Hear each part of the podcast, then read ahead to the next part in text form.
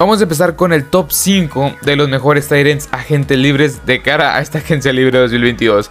Y vamos a empezar con el top 5 que es Gerald Everett. Es un jugador el cual es bastante físico, bueno, atlético me atrevería a decir. Un jugador el cual mide 6 pies 3, ¿no? un poco más delgado que un Tyrant convencional, convencional. Y creo yo que es un jugador el cual yo lo vi desde los Rams cuando lo seleccionaron en el 2018, perdón, sí, 2018-2017.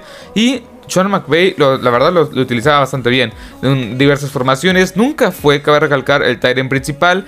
Pero yo le veía muchísimo potencial porque este jugador, este era, esta tenía eh, grandes momentos, grandes recepciones. Y creo yo que si llegaba un equipo donde fuera el Titan principal, este, pues este jugador iba a tener un gran año, una gran temporada. fue el caso de los Seahawks que apostaron por él, pero decepcionó un poco con baja de juego, con lesiones, no estando al 100% en muchos partidos. Eh, terminó el año 2021 con 48 recepciones para 478 yardas y 4 pases, bueno, cuatro recepciones de anotación. Un jugador el cual creo que puede ser un segundo o, hasta un segundo, un sólido segundo Tyren, un tercero espectacular y creo yo que puede, o sea, todavía le veo un poco potencial para que un equipo apueste por él y pueda este, ser un Tyren bastante, bastante eficiente. Es un Tyren muy vertical, que claramente es un, es un que tiene un cuerpo de, receptor prácticamente. Se me figura mucho Kyle Pitts. No los quiero comparar por, en cuanto a talento, pero el, el, físico que tienen se me figura muchísimo a Kyle Pitts. la verdad es que este jugador pues puede ser un segundo Tyrant inclusive, o sea, creo yo que si, si tienes una ofensiva muy aérea, muy explosiva, muy aérea, muy vertical, este jugador encajaría bastante bien. No fue el caso, quiero pensar que eh, Gerald Everett con la baja de Russell Wilson a mitad de temporada que estuvo fuera cerca de 6 semanas, pues también sus estadísticas cayeron. Quiero pensar eso. Y junto con el top, con este Gerald Everett en este top 5, pues quise poner a otro que es, es un caso muy similar. Oye Howard. Oye Howard también es agente libre. Este jugador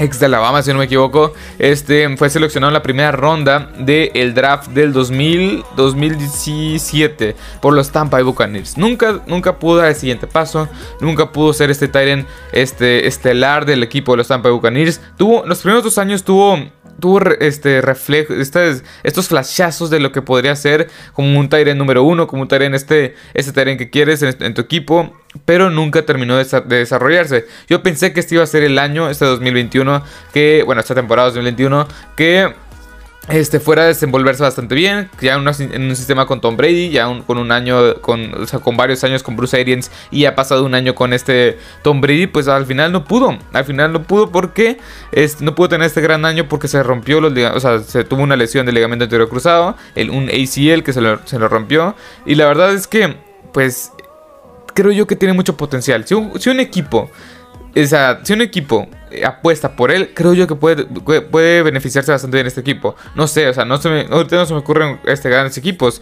No sé, los Colts quizá. Los Colts es un equipo el cual, si llega Oye Howard, no, no, le sorprendería que pasara algo muy similar a lo que pasó con Eric Ebron. Eh, con Eric Ebron, perdón. Y la verdad es que Oye Howard se me hace un jugador con mucho potencial. Y eh, Gerald Everett también se me hace un jugador con bastante potencial. Pero bueno, vayamos con el siguiente Tyrant en el top 4. Ahora sí, eh, en el top 4 pongo a Zach Ertz. Zach Ertz es un jugador bastante sólido que a lo largo de su, a lo largo de su, de, su, estadía con los Eagles hizo bastante bien las cosas. Como pass blocker, como este, este, este ala cerrada vertical que te puede ayudar en las primeras, a alcanzar estas primeras oportunidades. No, nunca ha sido un jugador ¿Cómo explicarlo? Son jugadores como Travis Kelsey, como George Kittle. Ha sido un jugador consistente en el sentido que ha sabe aprovechar estas, estas distancias cortas, ¿no? Es un jugador muy, muy vertical, pero apoya bastante bien a tu mariscal de campo. Este jugador terminó la, campaña con dos equipos, con los, este, los Eagles y luego lo cambiaron los Cardinals. Eh, tuvo 74 recepciones para 763 yardas, 5 anotaciones, con 40, este, con, con, 40 primeros y 10, que es el punto que quería ir, que es un jugador el cual te puede ayudar muchísimo en estas, en estas terceras oportunidades y largos, o esas terceras y 8 por ahí. Y es un jugador que es bastante, bastante confiable unas manos muy muy seguras y creo yo que si fuera los que si yo fuera los Arizona Cardinals, básicamente, o sea, trataría de trataría de, de regresar a este jugador porque fue muy importante en esta ofensiva aérea, ya que pues en ocasiones lo buscaban bastante bien, tuvo buenos juegos, no tuvo las grandes, grandes estadísticas con el equipo de los Arizona Cardinals, pero es un sistema muy, muy nuevo, en el sentido de que Cliff Kingsbury en, teoría está revolucionando la NFL con tanto, este, con, tantas formaciones spread, tantas formaciones abiertas, que fue muy raro, en mi opinión, fue muy raro ver a una ala cerrada tanto tiempo alineado en, esta, en este tipo de ofensivas. Y creo yo que ya pasó un año este, con pretemporada y todo esto este, con un año completo con el equipo, con esta ofensiva más, familiarizado, creo yo que Sackers podría funcionar bastante, bastante bien. Estoy hablando de 800 yardas, unos 5 anotaciones, más de 70 recepciones. Básicamente la temporada que tuvo, pero ya, ya consolidado como un gran Tyrant en esta ofensiva de Cliff Kisbury. Vayamos con el siguiente, que en el top 3 pongo, bueno, yo creo que es David Njoku, el tercer mejor agente libre en la posición de Tyren. David Njoku también, me gusta muchísimo. Llegó en el 2017, si no me equivoco. Eh, varios de estos jugadores, cabe recalcar que llegaron en el mismo draft. Llegaron en el mismo draft y pues no es coincidencia que estén aquí. O sea, no, es, coincidencia que estén eh, en, esta lista, ya que son jugadores bastante, bastante buenos y claramente se les acaba el contrato pues el mismo año, a menos que es, firmen, una, firmen una extensión. Pero bueno, David Yoku ha sido un jugador el cual se le, veía se le veía muchísimo potencial en su primer y segundo año. En su tercer año tuvo una lesión en el cuello que lo dejó marginado durante toda la temporada. Y después, en su cuarto año, si no me equivoco, pues eh, llegó este este, se me fue el nombre, el, nuevo head coach de los, de los Cleveland Browns, donde contrató a Austin Hooper y básicamente David Njoku quedó en segundo plano.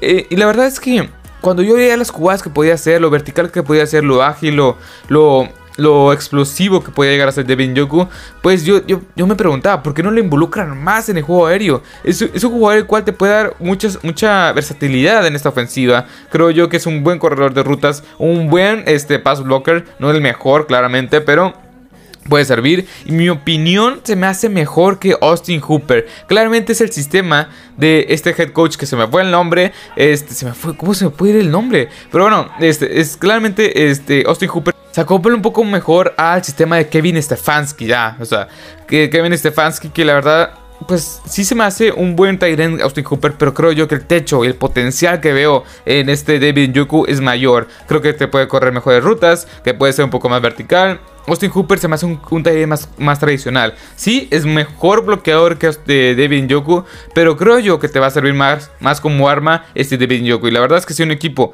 apuesta por ese Tyrant, como no sé, o sea como los Jets o un equipo que necesite armas a la ofensiva verticales, va a ser de mucha ayuda y creo que va a tener una temporada mínima de 600 yardas, unos 3 touchdowns, mínimo, no, sé, o sea, va a tener una buena temporada. Si cae en un equipo que, o sea, no es tan talentoso, por así decirlo. Vayamos con el siguiente Tyrion, el segundo mejor Tyrion de, esta lista, que es Dalton Schultz. Dalton, Schultz, la verdad, es que es un Tyrion muy infravalorado, muy infravalorado, perdón, que ha hecho las cosas bastante bien. En la ausencia de Dak Prescott, en esta ofensiva, se abrió hueco en esta ofensiva tan prolífica de los Dallas Cowboys. En el 2000, este, en el 2000, pues fue, en el 2021 tuvo 78 recepciones para 808 yardas, 8, eh, este, 8 touchdowns y 43 primeros y 10. Es, un jugador Tyrant que la verdad combina lo mejor de los dos mundos. Buen, buen pass blocker, buen a la cerrada vertical en, este, eh, como receptor, por así decirlo. Y la verdad es que es un jugador el cual se abrió hueco en esta ofensiva de los Dallas Cowboys. En ocasiones nada más lo buscaban a él, lo buscaban a él este Dak Prescott y respondía bastante bien. En estas terceras, en estas terceras oportunidades y largo, pues básicamente este Tyrion estaba abierto y podía conseguir estas primeras oportunidades. Es un jugador el cual es muy infravalorado y la verdad este, este jugador en particular, si no lo retienen los Dallas Cowboys, va a ser una pérdida bastante monumental en esta ofensiva de Kellen Moore. Y la verdad es que me gusta mucho este jugador. Creo yo que es muy muy sólido y llegaría a un equipo, no sé, la verdad se me, se me, se me hace que este jugador, si no lo retiran los Dallas Cowboys, que no creo por el tema del tope salarial, van a ir los Indianapolis Colts por él. Es un jugador cual, si Carson Wentz se queda para esta, para esta temporada, para esta temporada 2022, creo yo que le serviría de mucha ayuda tener un Tyrant con las dos dimensiones, que es como le gustan a este Frank Wright. Y la verdad es que me gusta mucho Dalton Shorts. Creo yo que es un muy buen Tyrant. Muy infravalorado, muy infravalorado, la verdad. Pero bueno, vamos con el mejor Tyrant. Este de agente libre. Y es nada más y nada menos que Mike Gesicki. También. otro Tyrant que este, es bastante infravalorado. Yo cuando lo vi que lo seleccionaron los Miami Dolphins hace unos cuantos años, también creo que en el 2017, tuvo una, una, o sea, me gustó, me gustó la verdad lo que vi en ese jugador, pero bueno, más que nada en el draft. Pero la verdad es que no, no tuvo, en su primer año no tuvo las grandes estadísticas. Pero a partir del 2018, perdón, del 2020 empezó a tener este ritmo. Empezó a, consolidarse como uno de los mejores Tyrants, en mi opinión, de toda la NFL. ¿Por qué? Ayudó muchísimo a todo, al desarrollo, entre comillas, de Tua Tagovailoa y a Ryan, a Ryan, Fitzpatrick. Una de las pocas armas en el 2020 de los Miami Dolphins pues, fue este jugador. Y la verdad es que lo hizo bastante bien, con grandes atrapas a una mano, que fue lo que más se caracterizó en mi opinión. Y en, este ese año 2020 tuvo 53 recepciones para 703 yardas, 6 touchdowns y 36 primeros y 10. Creo yo que ahí se venía el inicio de que este jugador iba a tener una evolución constante. En el 2021 tuvo 73 recepciones, más recepciones por mucho que, bueno, bueno 20 recepciones más que el año pasado para 780 yardas y dos touchdowns. Claramente creo yo que los dos, los dos touchdowns dejan mucho que desear. Y 39 primeros y 10. Creo yo que la falta de producción de este, de este, jugador se vino por la baja de producción de Tua Tagovailoa y en esta ofensiva en general. No tenía ofensiva. Jacoby Brissett no es un buen coreback. Y creo yo que muchos elementos muchas veces, este, pues desgraciadamente, eh, pues se ven afectados por ese tipo de circunstancias. Tua Tagovailoa no estuvo sano la gran, bueno, parte de la temporada, este Jacoby Brissett es un, es un quarterback pues medianamente malo, de media tabla para abajo, muy para abajo. No tenía línea ofensiva y básicamente, pues yo creo que Magic sí que tiene mucho talento. Los Miami Dolphins tienen suficiente dinero para retener a este jugador que va a ser importantísimo para que él, junto con Jalen Waddell y este Preston Williams, junto con Tuatan Gualua y estos jugadores bastante jóvenes que hay en este, en este equipo, los Miami Dolphins, pues puedan hacer algo más. Creo yo que este, con la llegada del nuevo head coach, eh, eh, del nuevo head coach, creo yo que lo van a querer porque este... Este nuevo head coach, Mike McDaniel, si no me equivoco, que se llama, este, eh, pues viene del árbol de Kyle Shanahan. Que Kyle Shanahan, pues básicamente reclutó a que es, hoy por hoy uno de los mejores cinco Tyrants de toda la NFL, como es George Kittle. Y creo yo que si viene de ese árbol, podría sacarle muchísimo más talento a este jugador que la verdad se me hace un poco, bueno, se me hace muy infravalorado, la verdad. Ha sido consistente en los últimos dos años y ha aportado muchísimo a esta ofensiva, que es una ofensiva bastante limitada, que no, que creo yo que tiene bastante potencial con este nuevo head coach.